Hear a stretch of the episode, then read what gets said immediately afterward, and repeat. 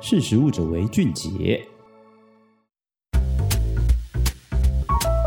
嗨，各位听众朋友，大家好，欢迎收听《识食物者为俊杰》。在圣诞佳节以及即将跨年的这个阶段当中呢，非常非常多的一个节日的欢庆时刻，甚至是之前的世足赛，我相信非常多人都会到运动酒吧一起去看这个比赛。那在这些欢庆时刻当中呢，我们可能经常就会用啤酒一起来助兴哈。那啤酒的这个部分呢，不晓得你有没有喝过什么叫做精酿啤酒呢？那平常我们市售比较常见的，像是台湾啤酒、青岛啤酒或者海尼根啤酒这种大量生产制造，然后口味就是感觉诶差异都比较不大的，这比较稳定性的口味呢，它其实我们可以把它称作叫做商业啤酒。但是现在呢，越来越多人喝精酿啤酒呢，是它喝起来的风味会更加独特。那什么叫做精酿啤酒呢？事实上呢，如果以这个最早最早的这个美国酿酒商协会它所提出来的精酿啤酒的定义呢，它必须是产量比较少，然后有独立的这个酿酒酒厂的这个所有权，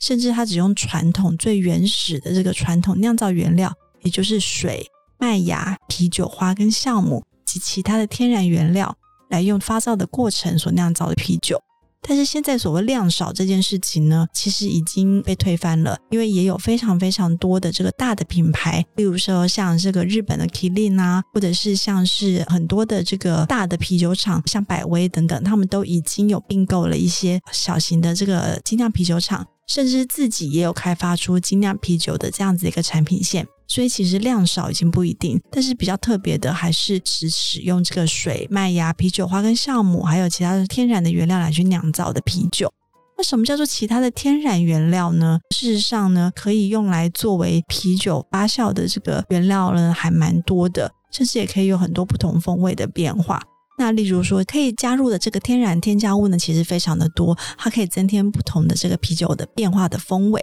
例如说，像水果了。蜂蜜，甚至是咖啡豆等等，甚至还有茶，这些都可以加入啤酒，来变成这个精酿啤酒独特的味道。所以，其实有时候在这个很喜欢尝鲜的一些消费者来讲呢，喝精酿啤酒变成是现在一种新的一个生活模式。那其实台湾从二零零二年开始加入 WTO 之后，就废止了烟酒专卖，开放了这个民间酿酒。那零三年呢，也有台湾的第一家。精酿啤酒品牌，也就是北台湾卖酒的成立。零四年的时候呢，金色山脉呢也发展出精酿啤酒，甚至呢在零九年的时候获得了这个国际的一个大赛，也就是东京国际啤酒大赛的金赏奖。这是台湾精酿啤酒界呢第一个这个国际奖项。自此之后呢，其实有非常非常多的品牌呢不断的冒出来。然后在二零一六年的时候呢，几乎可以成为是台湾精酿啤酒产业的一个发展的一个重要的里程碑。有非常非常多的品牌，例如说掌门精酿、台虎精酿、金色三麦等等，都在世界各国的不同的啤酒大赛里头呢，获得了金牌的荣耀。然后台湾的精酿啤酒的这个销售的额度呢，也大幅的成长。那虽然相较于大概像台湾啤酒这样子的一个大型的商业啤酒厂来讲的话呢，占比还是比较小一点。可是，其实精酿啤酒在台湾已经变成是一个新兴的势力。那但是呢，怎么样去把这个势力更加扩大呢？比较特别的一个最新的产业发展呢，就是好，近年来呢，台湾精酿啤酒界呢就有一个蛮大的一个产业变化，一个新闻。就是 Killing 啤酒呢，它在二零一七年在日本，它推出来一个轻量的这个营业用的啤酒机，叫 Tamashot。这个啤酒机呢，比较特别的是，如果一般来讲，你去这个酒吧或者餐厅看到这个有酒头，然后直接按下去就可以有现打啤酒的这样子的一个设备呢，事实上在吧台下面它是需要有冰箱，而且一个冷藏的空间，然后这个啤酒桶呢是用这个钢桶，然后装的大概至少三十公升的酒哈。那所以所谓的这样子的一个空间，其实需求量蛮大的，然后它也要费这个冰箱这样的维运的电力，然后也要牵管线，所以其实，在台湾能够喝到现打的这个啤酒的这个，除非是酒吧或者有标榜这样子的一个餐酒馆的话呢，才会有这样的一个设备。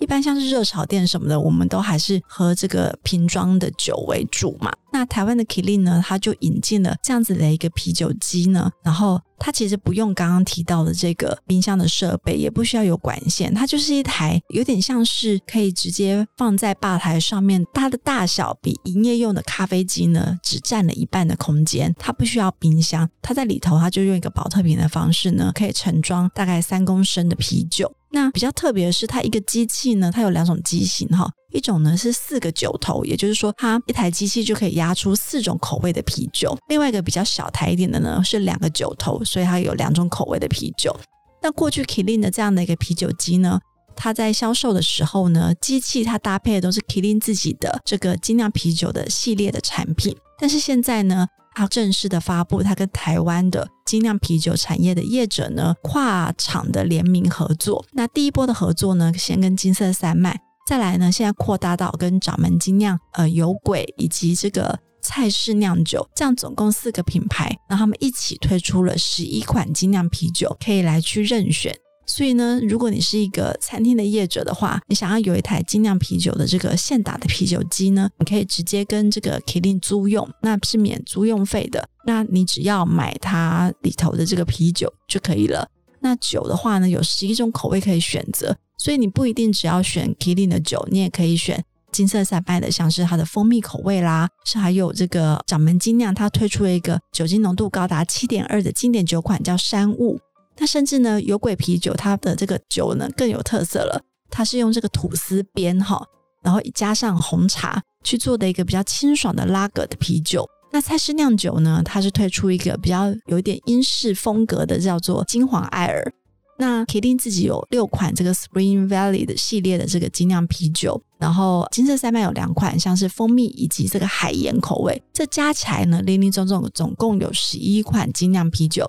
所以这个很方便，这个餐饮业者呢，在租用机器的同时呢，你可以不断的换这个啤酒的口味。所以 Kirin 他们也说出来，也很希望说，借由这样子的一个比较容易、轻量，然后营业用的啤酒机，进入各种不同的餐厅的通路之后呢，甚至夜市，你可能也可以摆上一台。那这样子不占空间，也不用其他的这个设备的费用。然后也不用去改装你的这个吧台啊，也不用牵管线这一些，很容易呢，就是让大家可以喝到不同口味的精酿啤酒。说不定这就是台湾精酿啤酒能够持续扩大市场的一个契机哦。那呃，台湾 Kirin 的这个董事长呢，他也说了，就是也持续的会再跟更多的精酿啤酒业者来合作。那以日本为例呢，它日本它在二零一七年呢推出这样子的一个啤酒机，它在现在五年之间呢就已经跟日本十家以上的精酿啤酒厂合作，推出超过二十种以上的啤酒可以供选择。那目前呢，在日本的这个东京、大阪等大城市呢，已经有超过两万家的餐厅采用他们的机器，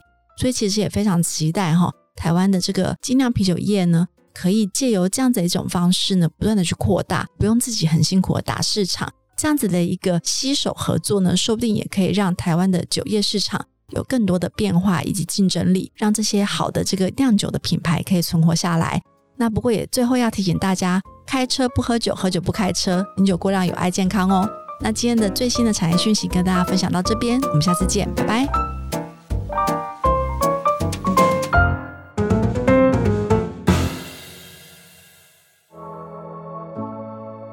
识时务者为俊杰。